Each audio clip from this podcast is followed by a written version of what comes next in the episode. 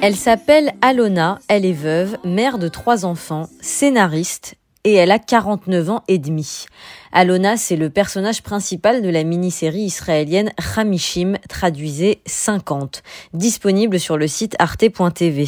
Une série en 8 épisodes passée presque inaperçue en France alors qu'elle fait partie des comédies les plus réussies de ces dernières années.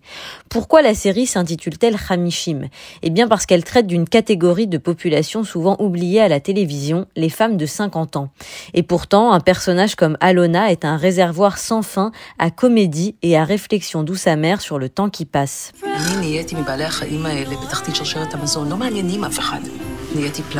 Alona est à une période charnière de sa vie. Ses enfants sont des ados qui la maltraitent même s'ils l'adorent. Son père est atteint de démence sénile et elle doit tout gérer. La série semi-autobiographique qu'elle a écrite et qu'elle tente de vendre à des producteurs ne trouve aucun acheteur. Mais le plus grand défi d'Alona, c'est sa vie sentimentale.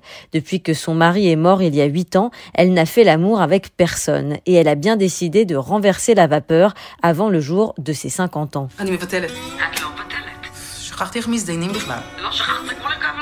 Un ami producteur vaguement misogyne lui enseigne les rudiments de Tinder, swiper à gauche ou à droite en fonction du sort qu'on réserve aux prétendants.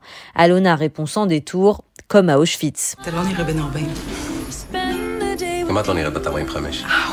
Un humour grinçant à l'israélienne qui teinte toute la série, comme quand Alona refuse que son fils aîné participe à un voyage organisé en Pologne. Lors d'une réunion préparatoire avec d'autres parents d'élèves, elle s'insurge. Depuis quand une visite des camps de concentration doit être ponctuée par une journée de détente dans les rues de Cracovie? Ce n'est pas vraiment ce qui attendait les juifs déportés à l'est de l'Europe.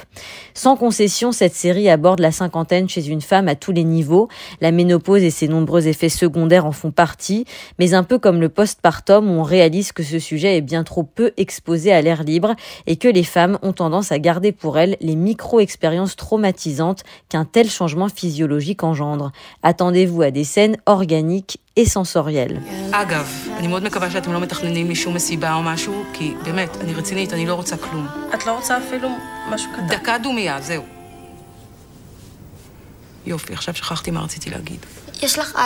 Écrite par la romancière israélienne à succès, également scénariste pour la série En thérapie Yael Khedaya, cette chronique émouvante et acerbe n'est jamais manichéenne comme la vie.